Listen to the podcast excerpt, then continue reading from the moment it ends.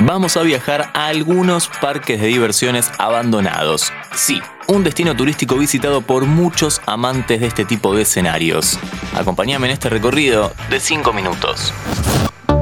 Carry on. Ponete los auriculares. Este podcast tiene sonido 8D. Hey, ¿cómo estás? Muchos de estos parques de diversiones no terminaron siendo rentables, otros tuvieron accidentes que hicieron que terminen clausurados y algunos también sufrieron por algún fenómeno climático. Lo cierto es que su visita forma parte de lo conocido como Dark Tourist o turismo oscuro. ¿Por qué cerraron? ¿Qué busca la gente que los visita? ¿Alguno convoca más gente ahora que cuando estaba puertas abiertas? Comencemos con esta lista. Empecemos con el primer caso y para eso llegamos a Pripyat Park, en Chernobyl, Ucrania.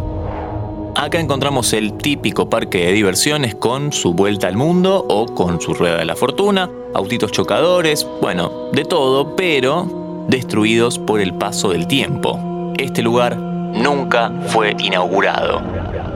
Estaba previsto que abriese sus puertas el primero de mayo de 1986, coincidiendo con la fiesta del Día del Trabajador en la Unión Soviética. Sin embargo, el 26 de abril estalló el reactor número 4 de la central nuclear de Chernobyl, dejando este lugar y su ciudad inutilizables. Según los expertos, este espacio no se podría recuperar por los próximos 20.000 años a causa de la cantidad de radiación que tiene el ambiente. Una locura. Obviamente que es visitado por mucha gente curiosa que paga hasta 100 dólares el tour. Six Flags es uno de los parques más buscados por los amantes de las montañas rusas, ya que básicamente se especializan en ese tipo de atracciones. Hay varias sucursales en distintas partes de los Estados Unidos, pero la protagonista de este capítulo es la sucursal de Nueva Orleans, la cual el 25 de agosto del 2005 sufrió la llegada del huracán Katrina y como consecuencia de su arribo a la costa del Golfo de los Estados Unidos hundió a su paso el 80% de la ciudad. Este Six Flags, que había abierto cinco años antes, se convirtió entonces en uno de los símbolos de las pérdidas causadas por el tifón. El 70% de las instalaciones quedaron dañadas y aún permanecen en este lugar, pero se encuentran en muy malas condiciones, oxidadas, bueno, están destruidas básicamente. La entrada está prohibida y la policía patrulla las 24 horas al día para evitar las visitas de los curiosos. De todas formas, cada tanto aparecen videos en las redes de gente que logra entrar y se filma y esas cosas. Lo que sí, acá se han rodado algunas películas como por ejemplo Jurassic World del año 2015 o Percy Jackson. Viajamos de nuevo y llegamos a un parque que tiene más visitas ahora que cuando estaba en funcionamiento. Estamos en Berlín, Alemania, en Spree Park, un lugar bastante clásico con montaña rusa, tazas locas, la vuelta al mundo, un trencito, todos los juegos clásicos podríamos decir.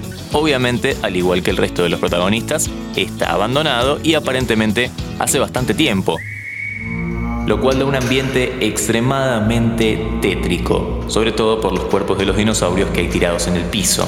Pero, ¿qué pasó en este lugar? Bueno, abrió sus puertas en 1969 como obsequio a los habitantes de la entonces República Democrática Alemana y fue el único parque de esa parte del muro, recibiendo hasta 1.5 millones de visitas al año. Con la caída del muro y la reunificación de Alemania, continuó funcionando y el ex director del parque, Norbert Beit, propuso como objetivo modernizarlo para atraer a más visitantes. Sin embargo, la acumulación de deudas y los escasos medios para llegar al parque, porque se encuentra en el medio del bosque, llevaron al establecimiento a la bancarrota.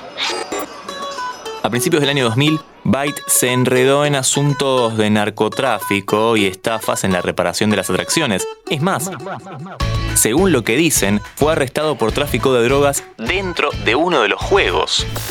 Desde ese momento, este lugar quedó abandonado y hoy es visitado por cientos de turistas fans de este tipo de turismo. Pero contanos vos, ¿qué lugar agregarías a la lista?